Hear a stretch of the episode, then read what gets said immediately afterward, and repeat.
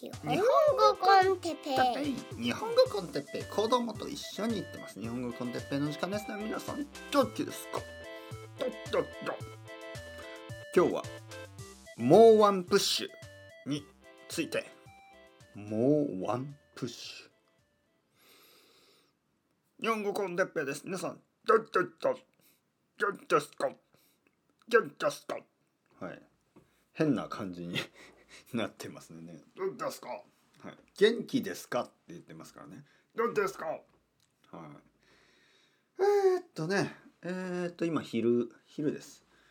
えー、コーヒーを飲んでますね。あ、美味しい。美味しい美味しい美味しい。えー、昼ご飯は今日はタイ料理を食べましたね。えー、僕は奥さんと食べました。えー、レストランタイ料理のレストランに行きました、えー、僕は何を食べたかな？僕はえー、っとねあのあれ何て言うんでしたっけ、えシンガポールチキンライスみたいなの。なんていうんだ？顔顔満体何でしたっけ？そんな感じの名前がありますよね。えー、名前何だったかな？ちょっと待ってくださいね。なんかあの鶏肉が上に乗って、えー、ご飯が下にある、まあ、ご飯の上に鶏肉が乗って、えー、まあご飯は多分鶏肉を茹でたスープか何かで作ってるあのシンガポールチキンライスと同じですよね本当に。えー、名前なん顔満体なんかそういう名前だったような気がします。えー、そして奥さんはまあちょっと辛いヌードル辛い麺。トムヤントムヤン麺とか多分そんな名前だったと思います、うん、美味しそうでした。僕も一口食べてて美味しかったです。えー、サラダとあとなんか小さいグリーンカレーも食べました。えー、そして最後デザートはココナッツミルクの中にあのタピオカがちょっと入ってるものですね。美味しかった。はい。美味しかったです。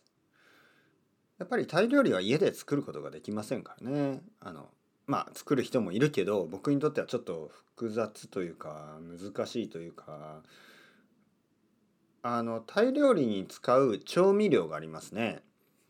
いろいろななんかこう醤油みたいなものとか酢みたいなものとかなんかいろいろありますよね。日本料理では使わないタイプのねあのものたち。でそういうソースとかを調味料をなんかこう持ってないんですよ。でまあ買ってもいいんですけど調味料一回買うとまあ僕がタイ料理を作ることは多分1ヶ月に1回もないですからやっぱり調味料だけがね冷蔵庫の中にたくさんあるっていうのもちょっと面倒くさいしちょっと邪魔でしょ？だからいつもなんかこう家では作らない。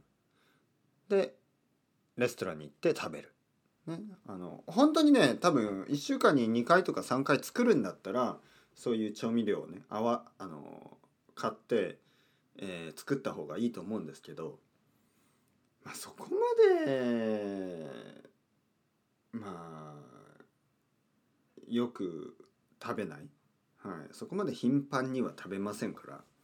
そこまで頻繁には食べないからまあたまにレストランに行って、ね、プロが作るタイ料理を食べた方が僕にとっては便利ですよね。はい、皆さんどうですか？好きですか？タイ料理。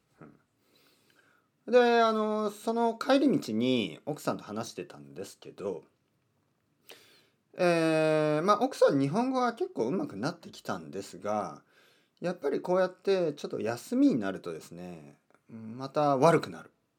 なんていうかなやっぱこうメンタルがね切れてしまうんでしょうね。えー、たくさんの人がそうだと思います。例えばね日本語学校に行ってますよね日本語学校に行って休みになると冬休みとか春休みとか夏休みとかありますよね。で休みになるとちょっとこうリラックスしますよね。でリラックスすることはいいことなんですがやっぱりそのモチベーションがちょっと下がったりとかルーティンが壊れたりするとすぐにねやっぱりもう影響が出ますよ。すぐに気がつきます。あれ？ちょっとなんか話せなくなってる。ね？でそれをね受け入れない方がいい。受け入れるべきじゃない。それがたそれが当たり前になるべきじゃないっていうことを今日話したいと。思ってマイクの前に座ってますいわゆるさっきのタイトルで言ったら「もうワンプッシュ」ってやつですよ。えー、まあ僕の奥さんみたいな人はたくさんいるんですよ。多分皆さんもそうかもしれない。今日ね例えばある生徒さんがあの JLPT あの1級を受けた多分合格するかもしれない、ね、そういう話をしてた。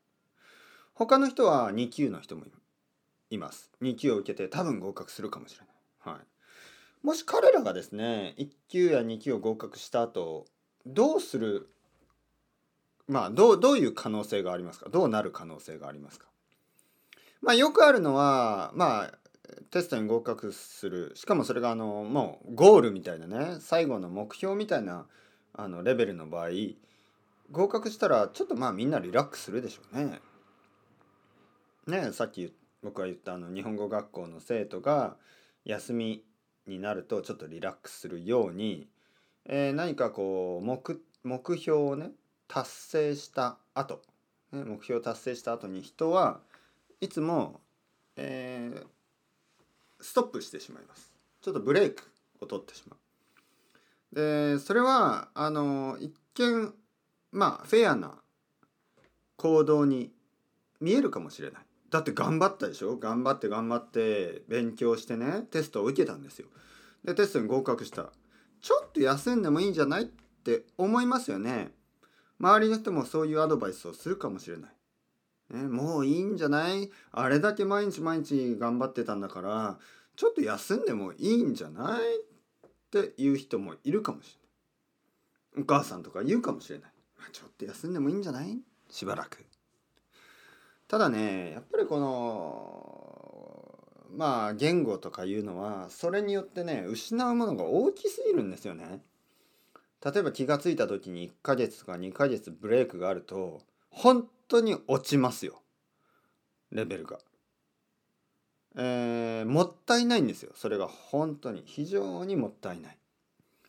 えー、見ている人それを見ている人僕みたいな人からすると本当に残念になる。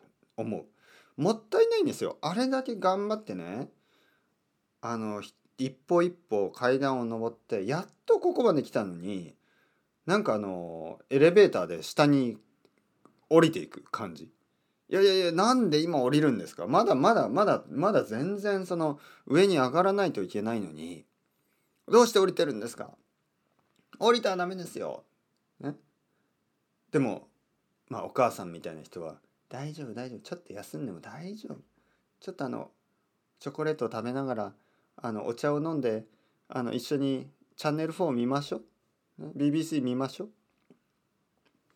そうやってこう誘ってくるわけですよ。ね、いいんじゃない？一緒にネットフリックス見よう。そうやって誘ってくるんですよ。ソファーで。ね。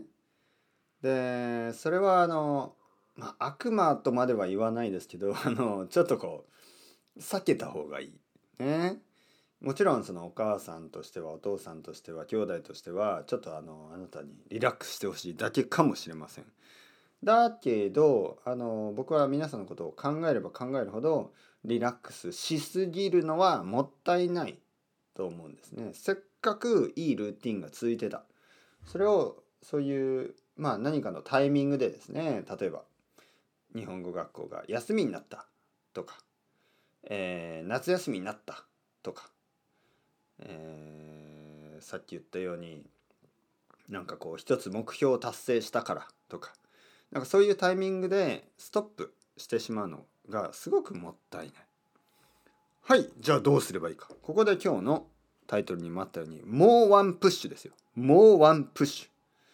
ねもうっていうのはもっとっていうことですね。もっとワンプッシュ。 one more push ってことですよ。もっと押してください。はい。やっぱりねなんかこの本当にねもう少しなんですよ。あと少しなんです。例えば僕の奥さんみたいな人も本当に日本語が分かるようになりましたよ。1年前に比べるととてもとても良くなった、え本人は気が付いてないかもしれない。でも本当にいいとこなんですよ。いいとこまで来たんです。ここでねいつものように休んでしまったらゴロゴロゴロゴロってまた後ろに戻ってしまうんですよ。それを毎年毎年やってるんですね。そうならないように今ねせっかくあとちょっとなんでここでワンモアプッシュですよ。もうワンプッシュしないといけない。いけと僕は思う。止まるな。いけいけいけいけいけそう思うんです。だけどなんとなくねそのこれね文化的なものかな。なんか休みを取らなければいけないみたいなアイデアがありますよね。クリスマスからお正月になんかこうダラダラダラダラするっていうのがなんかもう絶対に必要不可欠。絶対にしなければいけないことみたいなそういう文化的なものがありますよね。はい、でそれはね僕はあのまあある意味そうですね日本語を僕はしばらく教えてますけど一番の敵ですね。一番の敵はこのクリスマスからお正月その後までなんかこのブレイクは大きい敵ですよもう本当にこれがなかったらあとね夏休みねこの2つがなければあのほとんどの人はあのもっともっと早く上達するんですけど毎年毎年ここでねリバウンドしちゃうんですよ。はいもちろん。それはダイエットと同じ。そうなんですよ。ダイエットと同じなんですよね。ダイエットと同じパターンなんですね。ねいい感じでですよ。いい感じで2月3月4月5月6月といい感じでジムに行って食べ物もコントロールしてうまくやってたのに夏ですよね。夏休みになってアイスクリームを食べてビールを飲んで気が付いたらね太ってしまう。で9月からまたあのちょっと気をつけて9月10月11月そうやって来たのにまた12月になってチョコレート、えー、いろいろなクリスマスの食べ物。まあまあアメリカだったらもっといろいろありますよね。あのサンクスギビングとか。あのハロウィンとかいろいろでお菓子をたくさん食べたりね。でやっぱり冬になるとやっぱりもっと温かいものとか甘いものとか食べたくなるでしょ。そして気が付いたら1月のねハッピーニューイヤーそのえー、カウントダウンをしてね、えー、今年の抱負、ね、今年はもう少しあの食べ物コントロールしよう。まあでも最後にこのシャンパンを一本飲みます。